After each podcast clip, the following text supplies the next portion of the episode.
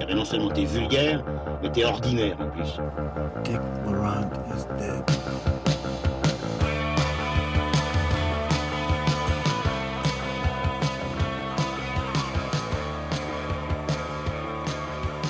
Bonjour, bonsoir à toutes et à tous et bienvenue dans Transmission, la table ronde cinéphile qui fait le grand écart entre cinéma d'auteur et pop culture.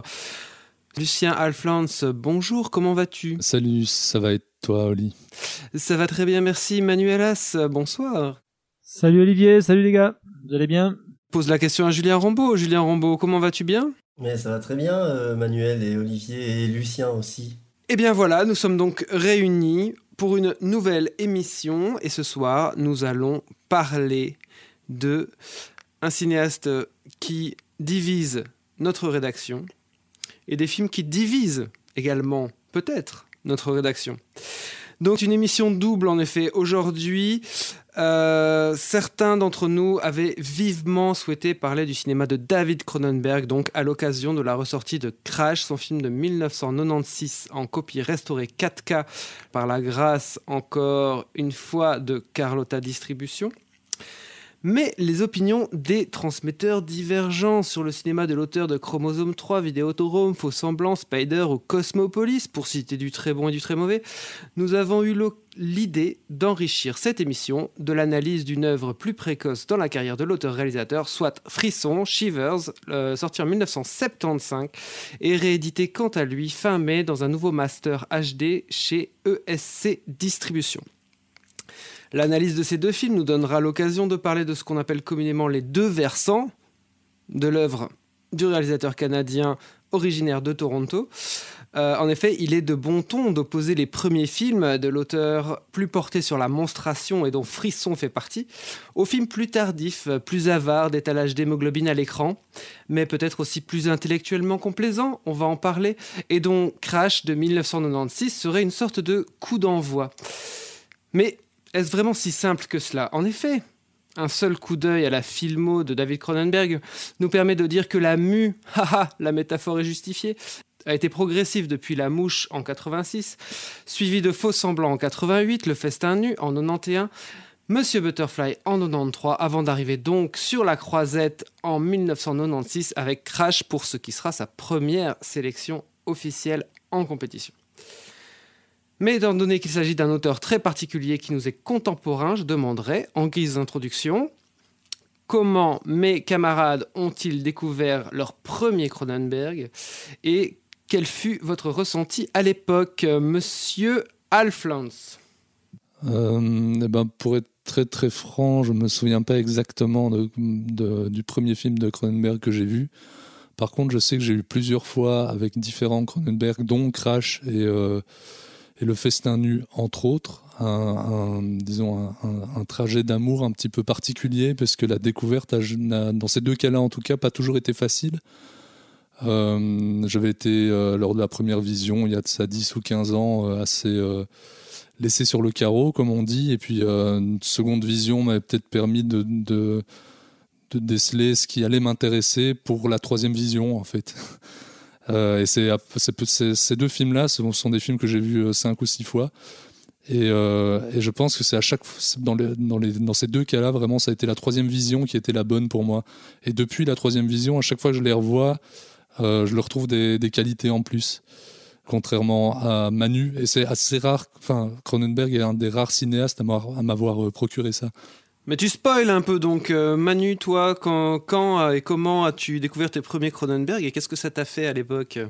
Je pense les premiers Cronenberg que j'ai découverts, c'est euh, via la via le vidéoclub. C'est-à-dire pour moi, c'était un c'était un auteur qui était rangé dans dans le fond du vidéoclub avec les jaquettes euh, bien graphique. Et je pense le premier film que j'ai vu de lui je pense que c'est son peut-être son plus grand film hein, qui est La Mouche. Je sais pas si on est peut-être divisé au sein de la rédaction peut-être qu'on arrivera à avoir un consensus sur sur cet aspect-là. Je pense que c'est un film qu'il n'a jamais réussi à redépasser en termes d'intensité euh, tout du long. La preuve lui-même en a refait. C'est quasiment le seul film qu'il a refait puisqu'il en a tiré un, une adaptation en opéra il y a, il y a quelques années.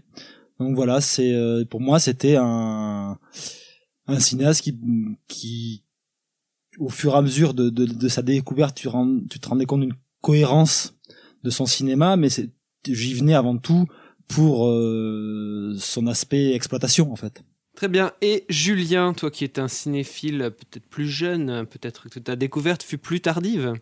Je sais pas si je l'ai découvert plus tardivement. Oui, oui, sûrement plus tardivement, mais, mais avec le même film que Manu. Mais euh, vous, vous, savez que moi j'ai un peu cette étiquette de celui qui aime les choses réalistes ou naturalistes, ou en tout cas euh, qui n'est pas vraiment branché cinéma de genre à la base. Et justement, on m'avait dit de, de regarder The Fly, La Mouche. Et voilà, sur le papier, euh, c'est pas quelque chose qui me, réjouissait. Et pourtant, j'ai aussi pris une, une, bonne claque avec ce film. Et bah, Manu vient d'en parler, mais, mais il parlait d'intensité. Ouais, moi je dirais que qu'en dehors de, de, de, de, métamorphose, etc., ce qui m'a surtout passionné, c'était l'humanisme qui se dégageait du, du, personnage. Et, le romantisme. Et le romantisme, certainement.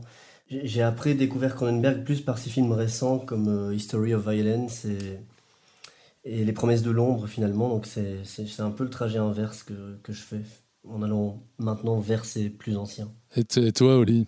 Non, non, moi c'était un peu comme, euh, comme Manu. Je pense que j'ai dû voir la mouche très tôt. Euh, euh, enfin, je veux dire, très tôt, je devais être un, un, un pré-ado. Je vais avoir, à mon avis, une dizaine d'années. Mon papa l'avait loué au vidéoclub. Et quelques temps plus tard, j'ai, comme, j'étais aussi un peu fasciné par le rayon VHS horreur des, de, du vidéoclub de mon village. Et il y avait cette cette jaquette euh, très, euh, très éloquente et très euh, mystérieuse, en fait, de Vidéodrome. C'était James Woods qui sortait comme ça de, l'écran de télévision et il y avait le visage de Debbie Harry derrière. Et comme j'aimais bien James Woods, j'avais loué le, film auquel je n'ai strictement rien compris. Mais je pense qu'aujourd'hui, c'est toujours mon Cronenberg préféré.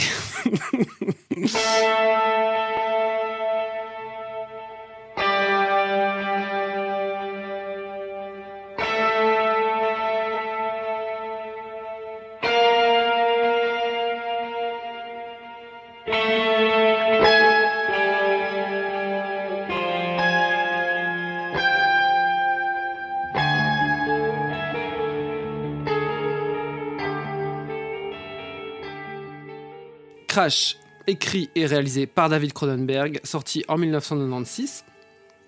Cronenberg, il faut le dire c'est un peu un gars qui s'est fait une spécialité d'adapter des bouquins réputés inadaptables. Hein, tu l'as dit, euh, Le Festin Nu, Cosmopolis plus tard. Euh, ici, il adapte, donc pour Crash, il adapte un court roman de James Graham Ballard, publié en 73. Euh, Ballard, c'est un écrivain britannique dont les souvenirs d'enfance ont fourni la matière au scénario d'Empire du Soleil de Steven Spielberg en 87. Le film de Cronenberg est tourné au Canada, euh, alors qu'il sort du demi-échec critique et public de Monsieur Butterfly en 93. Autour de lui, il a une équipe hyper solide et en laquelle il croit à mort. Donc il y a euh, le Britannique Peter Suchitsky qui est directeur de la photographie. C'est leur quatrième collaboration ensemble. Il y a sa sœur Denise, euh, dont on a appris la, la, mort il n'y a pas longtemps, au costume. Il y a Ronald Sanders qui est au montage avec qui il a travaillé aussi de nombreuses fois. Et bien sûr Howard Shore qui fait la musique. Il a fait quasiment tous les films de Cronenberg, de Chromosome 3 en 79 jusqu'à son dernier long Maps to the Stars en 2014. Alors, Crash met en scène le couple formé par James et Catherine Ballard, deux personnages bourgeois à la recherche de la jouissance de manière conjugale ou extra-conjugale. James, donc notre héros, il est au début du film responsable d'un accident de voiture lors duquel il tue le mari d'Hélène Remington, une femme dont il fera la connaissance quelques jours plus tard dans les couloirs de l'hôpital, accompagné d'un mystérieux personnage du nom de Vaughan, un photographe fasciné par les accidents et les meurtrissures infligées au corps humain. Dès lors, James et Catherine, donc notre couple vedette, entrent en symphorophilie, c'est-à-dire que leur plaisir sexuel est désormais assujetti à l'expérience de catastrophe, ici en l'occurrence d'accident de la route. Au casting, on trouve James Spader, Deborah Kara Unger dans les rôles principaux, qui emmène Holly Hunter, Elias Koteas ou encore Rosanna Arquette dans un plus petit rôle.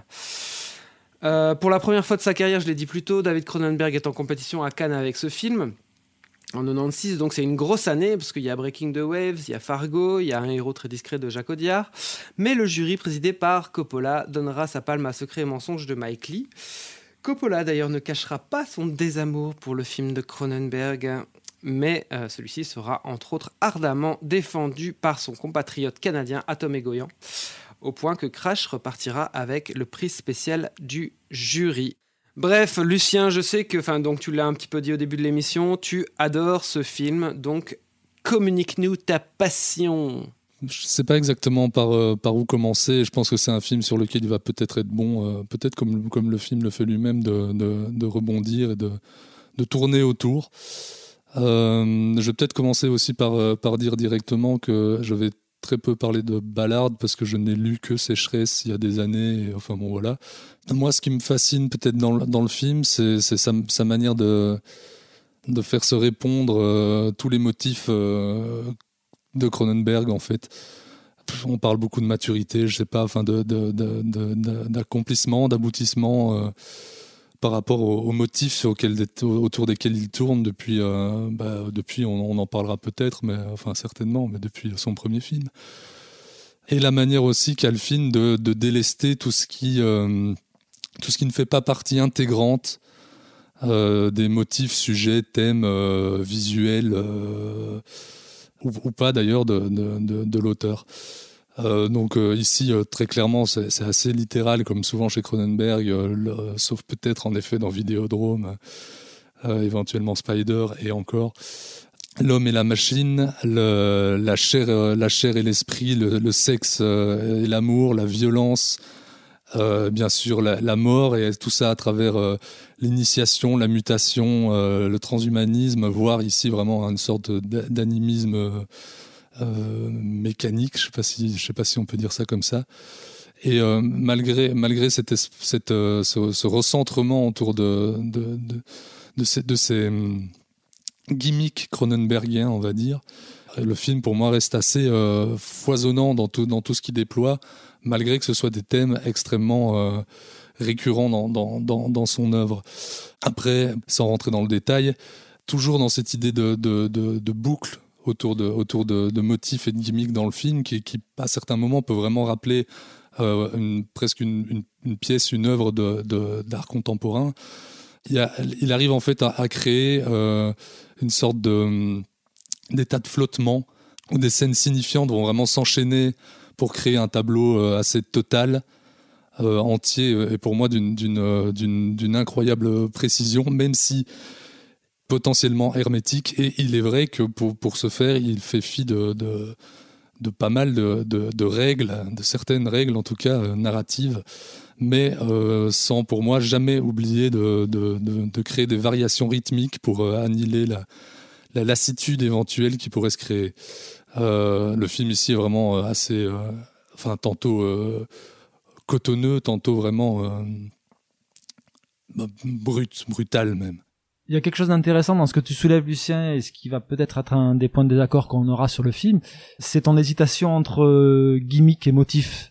Euh, moi, Crash, c'est un film que j'ai découvert adolescent, peut-être pas forcément pour des raisons très cinéphiles, et c'est un film que j'ai vu plusieurs fois au cours des années. Et là, ça faisait à peu près au moins une dizaine d'années que je l'avais pas revu. Euh, c'est un film qui tient effectivement toujours debout, mais c'est aussi un film qui, à mon sens, porte en germe un petit peu tout ce qui va m'éloigner un peu du cinéma de Cronenberg par la suite. Ce qui pouvait tenir auparavant du, du motif commence tout doucement et, dangereusement à ressembler à du, du gimmick. Euh, je trouve qu'il y a une trop grande conscientisation du, de, de Cronenberg, de son propre cinéma. Et euh, si le film tient toujours la route, euh, à mon sens, c'est surtout parce que c'est avant tout un grand film fétichiste. Formellement, il arrive à un point de maturité dans son œuvre. Il ne cesse de dépouiller sa mise en scène tout en conservant vraiment un aspect organique et charnel. Et euh, cette maturité, il la doit à bon nombre de ses collaborateurs de longue date qui l'accompagnent et qui, à mon sens, apportent beaucoup à son cinéma, que ce soit au niveau des décors, des costumes, de la lumière. Il y a un sens de l'épure dans Crash qui est assez stupéfiant. Et ce qui continue à me fasciner euh, encore aujourd'hui dans le film, c'est justement toute cette dimension fétichiste. C'est vraiment un grand film fétichiste. Ah oui, carrément. Et le plaisir scénifique qui en découle, il, il vient justement de ce fétichisme avant tout. Bien plus que le discours que que Cronenberg essaye d'apposer autour de son film. C'est justement quand le film, à mon sens, s'éloigne un peu de la pure sensation pour y greffer un sens plus large que je trouve le film beaucoup plus terre à terre, beaucoup moins intéressant et qui annonce un peu certains moments assez embarrassants de la filmographie à venir de, de Cronenberg. Euh, Est-ce que tu aurais un exemple précis, Manu, de, de, ouais, parce qu'en fait, pour, pour moi, c'est quelque chose de vraiment. La, la, la sensation au cinéma, ça reste quelque chose d'extrêmement subjectif. Et le, le sens, on est, on, je pense qu'on on, on, on le partage pour le voir. Après qu'on y adhère ou pas, il est là. Moi, c'est un film qui me fait passer par énormément de sensations. Et c'est vraiment pour moi une des grandes qualités du film.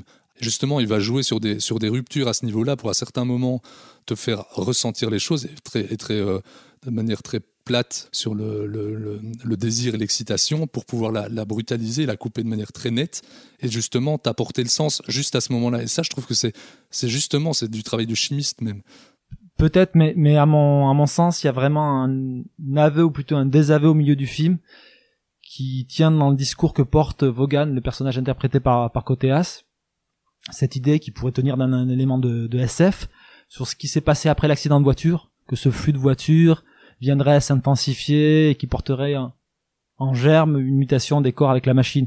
Tout ce discours, euh, qui à mon sens est un peu un discours ésotérique dans le film, euh, et que porte le personnage de Vaughan, il est évacué à mi-parcours avec une scène où le personnage explique à Ballard, le personnage principal, que tout ce qu'il a raconté c'était un peu de la foutaise, que tout ceci tenait avant tout de la fable pour déguiser ses propres pulsions. C'est un peu pour moi à ce moment-là comme si Vaughan se devenait le porte-parole de Cronenberg et tu avais Cronenberg qui t'avoue à mi-parcours que ce grand discours sur la chair, le métal, c'était avant tout un bel emballage pour juste afficher euh, du sang, du sexe à l'écran et c'est là, à mon sens, que ça coince parce que c'est un peu une sorte de justification intellectuelle qui tient pas sur le long.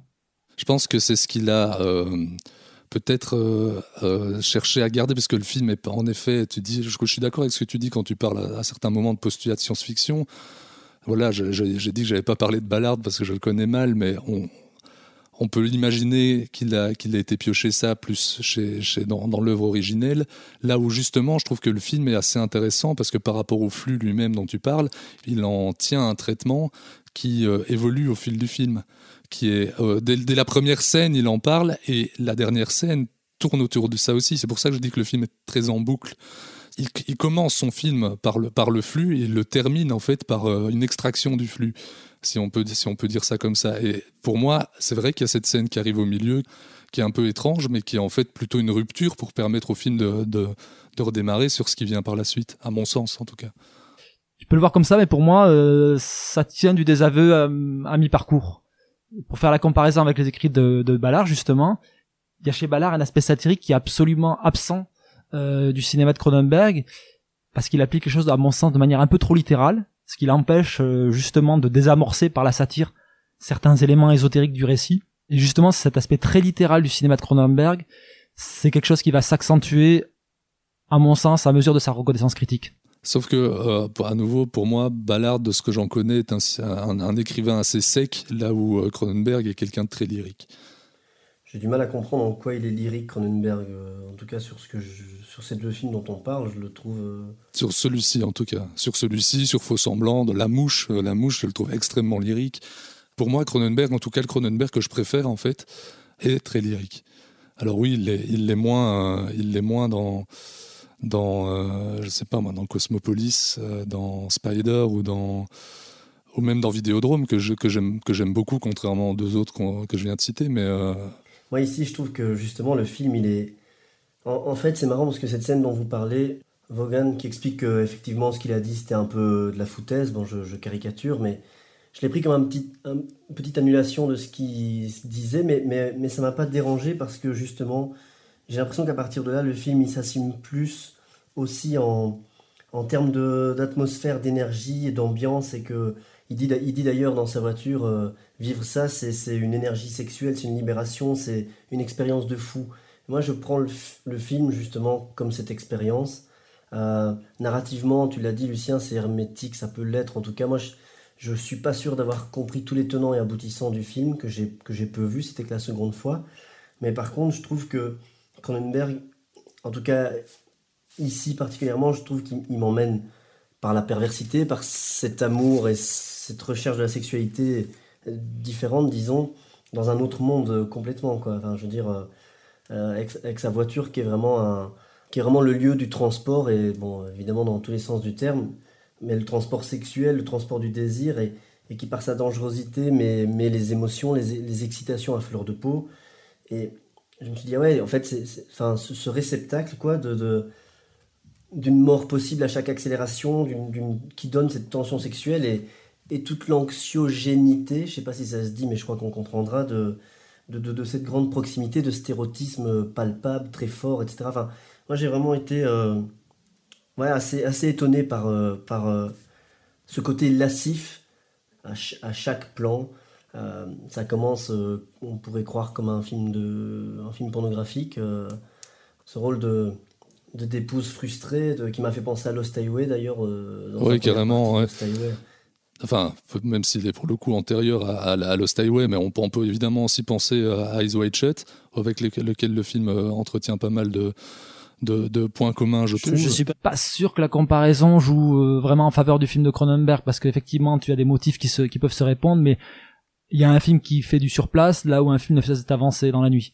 Ah oui, oui, mais carrément. Mais, mais pour moi, comme je disais, quand je parlais de boucle, on est, on est, on est, on est là-dessus, même sur le traitement des, personnages qui sont, comme souvent, on le verra encore euh, dans Shiver, c'est encore, pire, entre guillemets, des, entités, quoi, des réceptacles, des, des, contenants, des, écorces, des enveloppes vides, même, souvent, presque.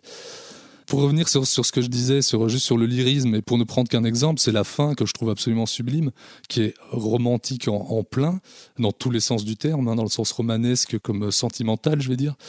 Concrètement, hein, c'est choisir l'amour et la sensualité en, en, en, en attendant ou en repoussant, euh, c'est selon, hein, c'est un peu selon presque le, spectateur à ce moment-là, la, mort euh, prête à jaillir.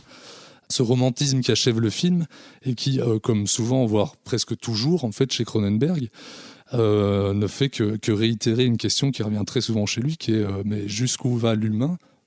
Par amour, en fait euh, et ça, euh, euh, c'est quelque chose que, enfin voilà, quand je parle de lyrisme et de romantisme, pour moi, on est en- vraiment en plein là-dedans, moi je, parlais en fait d'antipsychologisme dans le sens où le film n'est pas explicatif et qu'il fonctionne vraiment par une, grammaire cinéphilique et par une grammaire de scène et d'enchaînement de plans et de et qui il y a quand même une espèce de radicalité dans l'absence de, ficelles dialoguées ou de ou d'explications dialoguées c'est pour ça que je disais qu'il crée sa son monde et qu'il crée sa forme de perversité c'est dans voilà, dans, dans ce que je disais tout à l'heure la bagnole comme réceptacle des pulsions quoi et que Ouais, c'est c'est aussi un peu un lieu commun si ce rapport à la bagnole, tu l'as au cinéma comme dans la société. Et euh, moi, j'ai pas l'impression que Cronenberg s'aventure euh, dans des contrées plus cérébrales ou qui élargissent le champ de réflexion. Je trouve que le film reste assez terre à terre et euh, il tourne justement autour de ses pulsions et c'est justement là où le film fonctionne le mieux. Ce que je disais auparavant, dans ce fétichisme de la caméra de Cronenberg qui ne cesse de caresser les corps, de caresser les bagnoles, de jouer même à un moment sur la tessiture du son avec toute cette reconstitution de l'accident de voiture de James Dean avec tout ce jeu où on finit par réentendre la voix du personnage de, de Vaughan au moment même où il va s'extirper de la bagnole. C'est avant tout tout ce travail plastique qui rend le film fascinant, mais le rapport entre sexe, voiture, ça ne va pas plus loin qu'une imagerie fascinante. C'est carrément un lieu commun, mais en fait, euh, ce, que, vous dites est super intéressant parce que ça relève un, point qui, moi, me fascine dans le film. C'est comment le, personnage de- d'Elias Koteas représente une sorte euh, d'historien de la mort automobile, mais aussi euh, du cinéma. Et ça, c'est fascinant. La, frontière entre la, la fiction du, film, du film Crash, et du cinéma avec un grand C. quoi. D'abord en reconstituant des, accidents célèbres, ça c'est en effet extrêmement terre à terre. Alors le tout évidemment euh, avec des voitures, ça c'est l'objet presque comparable historiquement au cinéma, euh, à, la, à la caméra, au cinématographe qui est, qui est né presque, enfin plus ou moins en même temps et qui est vraiment des, enfin voilà qu'on a tout, le long de l'histoire du cinéma, on a eu de cesse de comparer. Et tout ça à travers une mise en scène extrêmement euh, cinégénique. Et là, je reviens sur ce que disait Manu avec le, micro, le chuchotement, qui est à nouveau extrêmement lyrique, qui termine sur une phrase. C'est ça, James Dean died of a broken neck and became immortal. Il en joue même, hein, le personnage étant pas sûr, en disant est-ce que j'en ai pas trop fait à ce moment-là? Donc il y a vraiment toute une, mise en abîme là-dessus, euh, qui, rejoint encore les, références dont je parlais tout à l'heure, tout comme même le fait que Elias Koteas, euh, j'ai oublié son nom, mais enfin bref, vous voyez, roule dans la Lincoln de Kennedy et on sait depuis, euh, depuis toujours, mais particulièrement depuis le l'essai brillant de, de Torre, à quel point euh, quand on convoque ce genre d'imagerie dans le cinéma bon, canadien ici, mais le cinéma américain, quoi, c'est porteur de sens. Dans, dans, dans, dans quelle manière ce- ce- ces 7 secondes, comme il dit, ont, ont métamorphosé l'histoire du cinéma américain et, ju- et jusque même au, boulot du, personnage principal qui est donc publicitaire et qui vit par les images et pour les images qui va finir par chercher à recréer pour son propre désir et plaisir sexuel. Ça va plus loin que juste la bagnole au cinéma quoi. OK, je suis, tout à fait d'accord de, dire que c'est un que c'est pas quelque chose d'original, c'est pas un discours hyper original. Après, le traitement est est quand même super intéressant. Peut-être, mais c'est aussi un film où Cronenberg commence euh, à prêter un peu le flanc à, la surinterprétation en disposant des, motifs euh, très reconnaissables et qui vont alimenter la critique ou les débats et de mon propre point de vue de manière pas forcément aussi intéressante qu'auparavant. Ouais, après, bon, ça c'est aussi une, grande, une grande question quand on, quand on parle de cinéma, la, surinterprétation, euh, l'exégèse, tout ça. Mais moi ici, ça me semble quand même chez, chez Cronenberg, ça reste relativement euh, clair. S'il prend tous comme tous les motifs dont je parlais, pour le coup, ils sont pas choisis au hasard, quoi. C'est qu'ils ont un sens. On n'est quand même pas chez un tâcheron qui, euh, qui plaque un peu les choses comme ça sans savoir ce qu'il fait. Très certainement, mais ce que je veux dire, c'est que cette accumulation de motifs ou de pensifs dont je parle, elle s'applique pas foncièrement à, à Crash. Elle est beaucoup plus problématique dans les, films à venir, mais je trouve que Crash se positionne comme un film vraiment charnière dans sa filmo, et euh, en le revoyant, j'y ai décelé ce qui allait devenir mon désamour du cinéma de Cronenberg par la suite. Là, on, rentre dans des, comme je disais, dans des, dans des débats qui dépassent largement euh, Crash. Maintenant, on sait aussi comment fonctionne, euh, comment fonctionne euh, Cronenberg, et c'est un truc qui est presque un peu fascinant avec Cronenberg, c'est la manière qu'il a de, et qui peut être très énervant, hein, ça je peux le comprendre, euh, qu'il a de, de, en fait d'offrir presque la fiche de lecture avec le film, quoi, ce que ce que la plupart des cinéastes ne font pas, et qui lui donne peut-être un, un côté un peu pédant, ça Et j'entends. c'est pas que c'est pédant, c'est que pour moi, au final, au fil des années, c'est ça qui a fini par desservir son cinéma. C'est qu'à un moment, euh, il était tellement plus préoccupé de, de, te montrer à quel point son cinéma pensait, qu'il ne me laissait plus du tout penser moi-même, et euh, que ces films sont sont devenus chiants à mon sens. Tu vois, quand tu tombes sur des volets plus beaucoup plus problématiques euh, que Crash, hein, parce que Crash, je te dis, ça reste un film que j'apprécie encore de voir, mais un film comme Spider, par exemple, c'est un film imbitable imbitable parce que tout est d'un littéral et en plus une bêtise même dans la- pour le coup un moment dans la symbolique euh, qu'il utilise visuellement où tu te retrouves avec des moments très embarrassants. Je me souviens avec d'un moment de Ralph Fiennes qui est en train d'introduire une grosse clé et, en- et qui arrive pas à rentrer la grosse clé dans une petite serrure et la scène dure, dure, dure. Mais tu dis, mais mon Dieu, la, la connerie du truc. Et après, dans- et, Je suis et après dans, d'accord avec ça. Maintenant, le- là, tu parles de Spider alors qu'on parle de Crash, et j'ai l'impression, si je t'ai bien compris, que tu te contredis un peu sur Crash, parce que tu dis à la fois que le film ne te laisserait pas penser par toi-même, et en même temps serait très sujet à la surinterprétation ou à l'exégèse. Non, je, te- parle du, fait que c'est un film pour moi charnière, que c'est qu'à un moment, je commence à voir les rouages du, du Cronenberg qui va, au fil des, des- des années suivantes, va beaucoup me décevoir, parce que c'est un cinéaste que j'appréciais beaucoup, et que en le revoyant euh, passer euh, l'excitation des, premières visions adolescentes, c'est un film où déjà j'y vois certains défauts qui vont constituer quasiment euh, l'entièreté du tableau par la suite. Mais comme vous parlez de la filmo plus, plus élargie, Manu, il y a de ça dans certains films, cette littéralité, etc., un peu appuyée, mais j'ai l'impression qu'il y a des films beaucoup plus simples, comme ceux que j'ai cités, History of Violence ou, ou Les Promesses de l'ombre, qui, où, où pour le coup il s'en tient à ses enjeux narratifs et où il est assez clair et qu'il n'essaie pas de surinterpréter ça, j'ai l'impression, moi. If you think you're not afraid of the dark, if you think you have a strong stomach, if you feel nothing can shock you, if you say you don't scare easily, if you believe you've seen everything, then prepare yourself for a motion picture that takes you beyond fear, beyond your wildest nightmares. and brings you face to face with terror, beyond the power of priest or science to exorcise. Très bien. Ben donc, du coup, comme on est parti sur la, carrière de, Cronenberg, je vous propose peut-être de, passer à faire du coup un bond en arrière et euh, de parler un petit peu maintenant de, Frisson, juste pour, euh, pour resituer. Frisson, euh, c'est ce qu'il considérera comme son premier film professionnel. Parce que donc après des études de, de sciences et puis vite qui sont devenues des études littéraires, Cronenberg, donc ça c'est au, je vous parle de la fin des années 50, début des années 60, euh, il découvre des films amateurs tournés par ses camarades et il, décide de tenter lui aussi l'expérience. Et il tourne des premiers films un peu underground dès euh, 1966 et il tourne même deux films de long métrage avant Frisson, Euh, donc euh, Stéréo en 69 et Crimes of the Future en euh, 1970, qui sont vraiment des films underground non produits professionnellement. Et euh, après ça, il va travailler beaucoup à la télévision avant de lier un partenariat avec Ivan Reitman. Oui, oui. euh, celui qui, euh, qui, qui réalisera Ghostbusters et Jumeaux, hein, n'est-ce pas, avec Danny DeVito et Arnold Schwarzenegger. Donc, et il va finalement réussir à monter les budgets nécessaires à ces longs métrages grâce à un système de tax shelter, figurez-vous, comme en Belgique. Il fait donc son grand retour au grand écran avec Frisson en 75 qu'il a écrit, que Redman produit, et euh, donc c'est pour lui son premier film professionnel. Le film s'ouvre sur un film promotionnel, celui-là, euh, pour un immeuble de grand standing situé sur une île près de Montréal, le Starliner.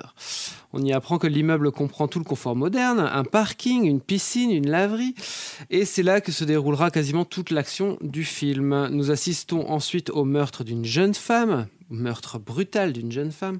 Son assassin lui brûle le contenu du ventre avec des produits chimiques, puis se suicide. Euh, on apprend alors que cet homme était un scientifique qui travaillait sur la création de parasites susceptibles de remplacer des organes humains vitaux.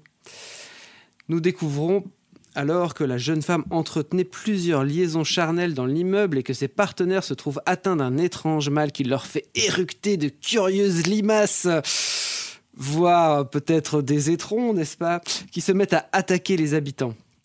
Euh, les victimes se retrouvent alors en proie à une sorte de furie sexuelle qui se répand très vite au sein de l'immeuble.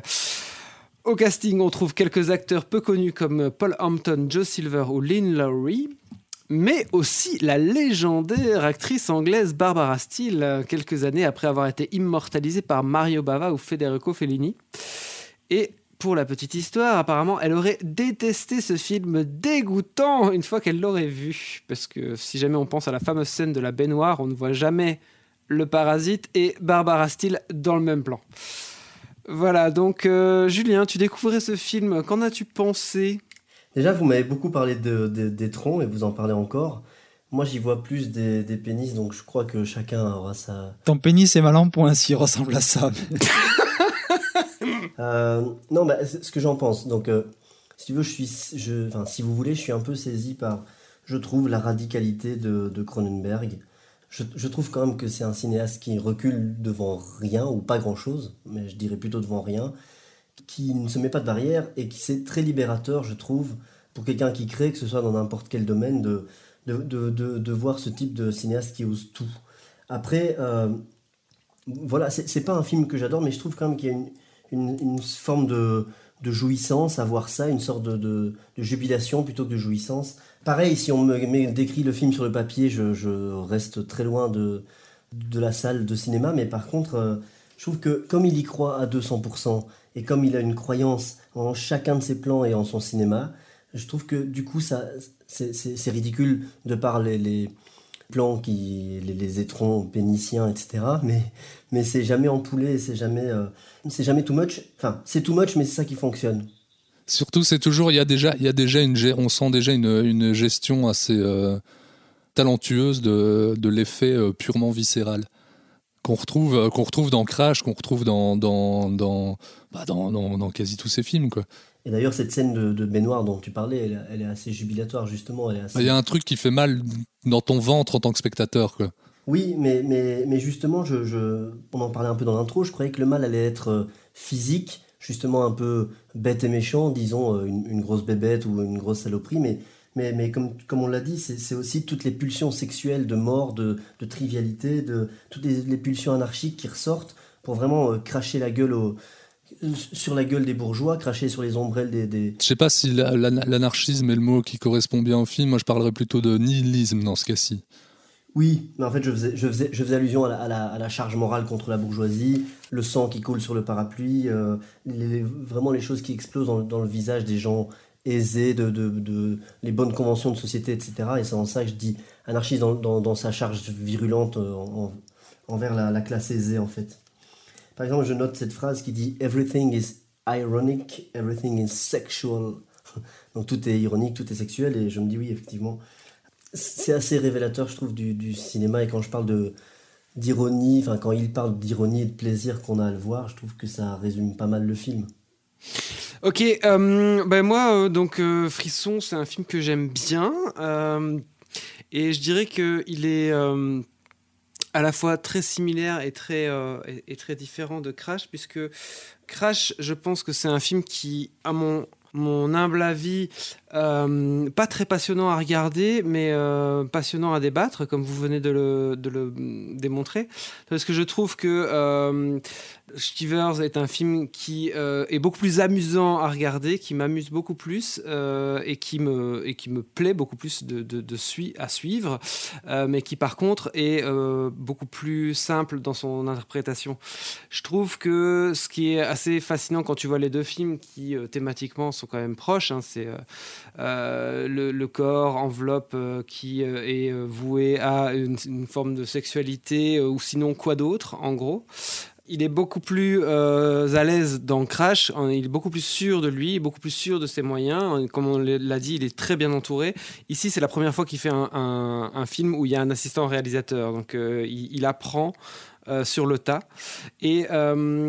C'est étonnant parce qu'on a l'impression que pour passer ce qu'il euh, a en lui et qu'il passera après tout, au, long de sa carrière, là, il doit, passer par la monstration, il doit passer par l'effet, il doit passer par euh, donner beaucoup de choses à l'écran. Et c'est un truc que quand il va euh, devenir un auteur beaucoup plus sûr de lui-même, il va en fait enlever de son cinéma et il va se faire beaucoup plus confiance et il va traiter des mêmes thèmes mais de manière beaucoup plus abstraite, beaucoup plus euh, allusive selon moi. Là par exemple, dans le film ici Frisson, tu as un moment clairement une scène où le, le- c'est le seul moment du film où tu as le personnage qui peut avoir une relation sexuelle saine, entre guillemets. Euh, C'est-à-dire, euh, il, peut avoir une, il a l'occasion d'avoir une relation sexuelle avec une femme qui le désire et qui n'est pas atteinte du parasite qui dérègle l'essence. Et il va s'y refuser. Et à ce moment-là, euh, justement, on lui, le, docteur euh, qui a un prénom magnifique qui s'appelle Rollo, euh, qui, qui, lui, qui, mange hein, beaucoup à l'écran. hein. chez Cronenberg aussi, on mange, enfin on fait l'amour, on mange. Et lui, il, il dit que... il lui dit au téléphone, euh, oui, en fait, euh, c'est le, docteur qui a inventé ça parce que euh, l'être humain a perdu sa fonction initiale. on doit transformer l'humanité en une vaste orgie. Et, lui, en fait, il va donner raison quelque part à, ce discours puisque il est, le, seul moment où il peut avoir du sexe, il le prend pas, quoi. Tout ça pour dire que le film ici est beaucoup plus littéral, qui m'amuse, mais qui m'amuse beaucoup plus, en tout cas. Euh, et je trouve que on voit quand même qu'il arrive, euh, en effet, déjà à créer des, images qui sont. Pour moi, Cronenberg, c'est pas du tout un cinéaste qui fait euh, justement, en tout cas, du sentiment. C'est un, cinéaste qui fait de la sensation. Et c'est-à-dire que moi, quand je vois ce film-ci, je n'ai quasiment aucun feeling avec aucun des personnages. Mais par contre, quand il y a des scènes, enfin, il y y y a des scènes qui me provoquent des, émotions euh, viscérales, c'est-à-dire euh, voilà, de la peur ou du dégoût ou quelque chose comme de, cet ordre-là. Et ici, il montre quand même qu'il est très fort pour ça. Euh, L'image de la, de la jeune fille qui sort de l'ascenseur et qui va, qui va embrasser ensuite le, le, cadavre par terre. Tu as l'échange donc justement entre Barbara Steele et, et la, celle, la, femme qu'elle va contaminer avec le, gros plan sur, le, sur la jugulaire, etc., qui te provoque des vraies, des vraies sensations. Quoi.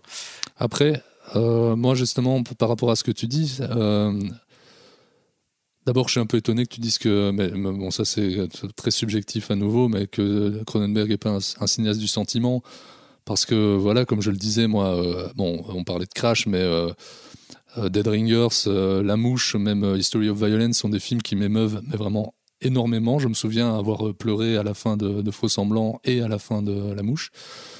Pas, enfin, ce sont des films qui me bouleversent con- concrètement.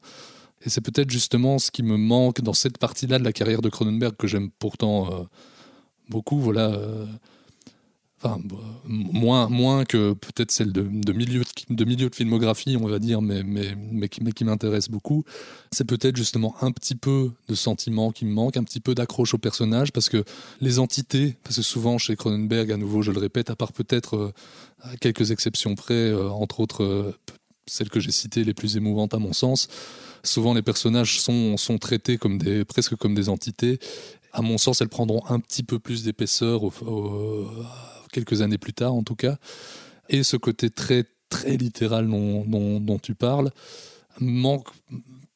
Mais après, voilà, c'est aussi une question de, comment tu te positionnes par rapport à, par rapport à un film que tu vois et qu'est-ce que tu as envie de voir, et parfois au moment T. Enfin, bon, voilà, c'est tout, ça. Mais ici, les personnages sont vraiment. euh, euh, à, pa- à partir d'un certain moment, en tout cas, euh, possédés et agissent comme des véritables animaux uniquement par euh, uniquement soumis à, à- à leur pulsion. Et ça s'arrête à peu près là. Alors oui, on peut, on peut chercher, mais là, pour le coup, c'est peut-être un peu de l'exégèse euh, ou, de la, ou de la surinterprétation. Bah, moi, je suis pas d'accord. Enfin, pardon, mais je suis pas sûr qu'on tire sur la corde. Je crois que pour le coup, il est assez littéral avec ça aussi. Je crois que c'est. Quoi, tu crois que, comme, comme j'y ai pensé, que l'immeuble, c'est la société? Bah non, mais quand il bah oui, oui, si. Quand il présente l'immeuble au départ et qu'il in- qu'il insiste un peu sur le luxe, etc. Il, donne quand même le cadre. Pour le coup, j'ai l'impression qu'on peut, on peut reparler des, des motifs, des gimmicks, etc., du, film dont on parlait avant, euh, Crash. Mais là, au moins, il y a un peu, il y a, il y a plus d'épaisseur pour moi, alors qu'on qu'on y adhère ou pas, qu'on qu'on trouve que c'est la, la surinterprétation ou pas. Ça, c'est un débat qu'on qu'on a eu tout à l'heure, mais ici, je trouve que ça s'arrête là, quoi. Voilà, Il- c'est dit, on le prend, on le prend pas, mais ça va pas plus loin, quoi qu'il arrive. Euh, c'est peut-être ça qui moi me, qui moi me gêne.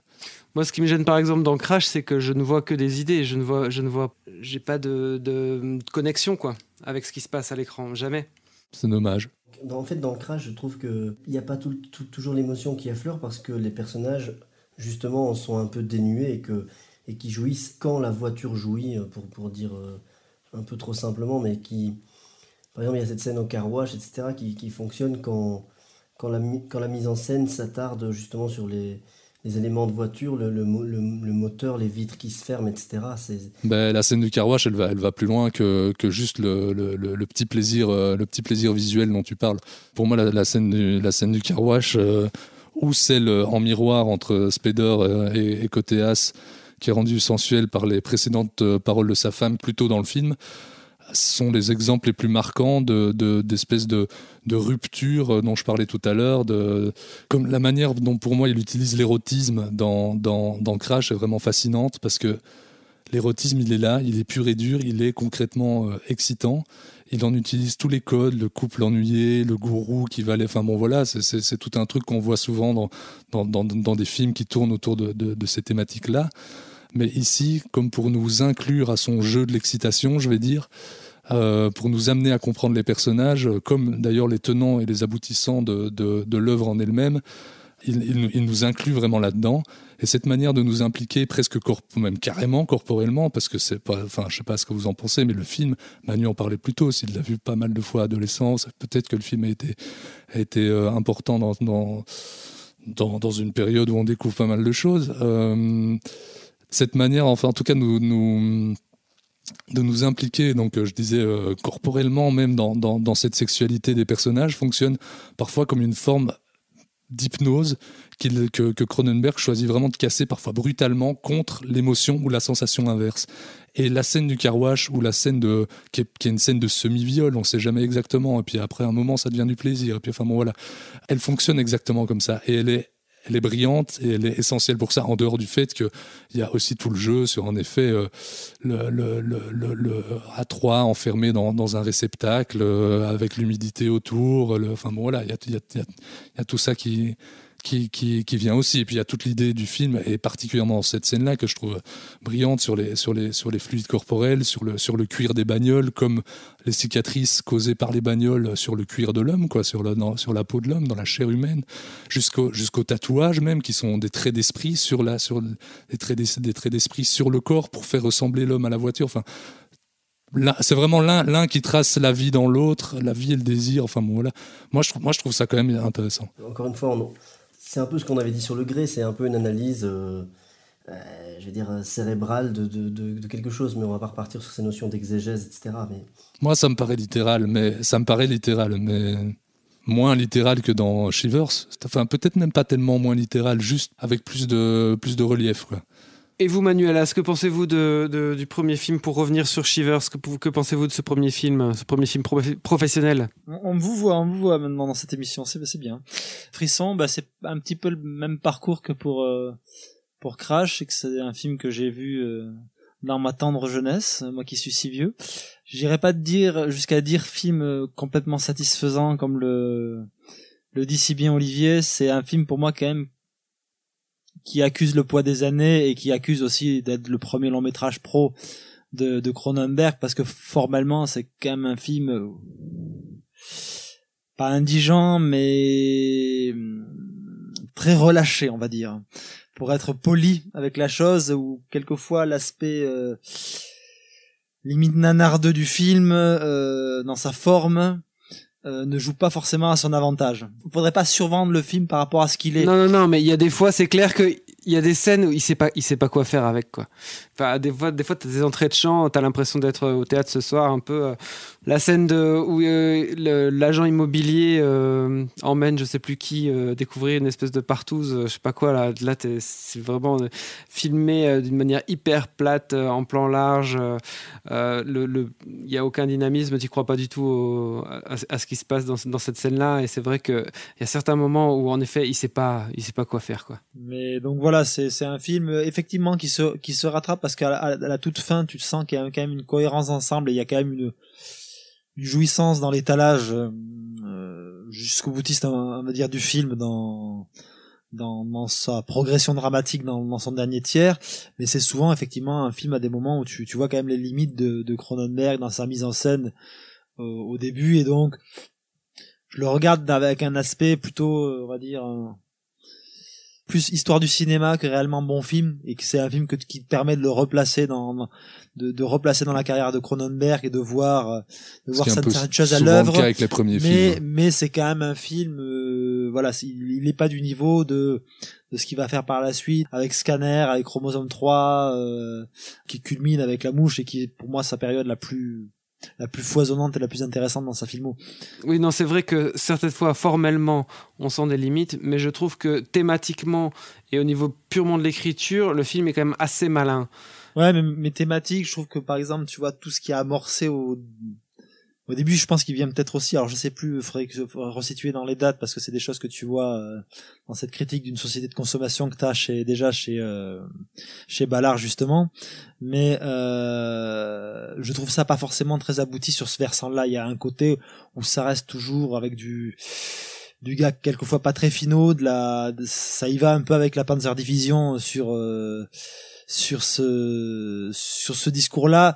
Je veux dire, même si euh, un, un, Romero fait pas plus dans la subtilité, il le fait avec une concision beaucoup tout autre que celle de Cronenberg sur ce film-là, quoi. C'est marrant parce que vous parliez de, vous parliez de Romero. Pardon, non, mais c'est que moi j'allais j'ai pensé à un film euh, tout à fait différent qui est le film de Pasolini, mais le traitement diffère énormément, mais mais sur la charge dont, dont je parlais ou en tout cas sur la tentative de charge vis-à-vis de la société bourgeoise, j'ai pensé fortement à ce film-là, en fait, enfin, le salaud ou les 120 journées de Sodome. Je pense que Cronenberg lui-même serait très content de t'entendre dire ça. Ouais, parce que, parce que Probablement, ça ressemble quand même à une production de trauma, quand même, dans l'ensemble. Hein.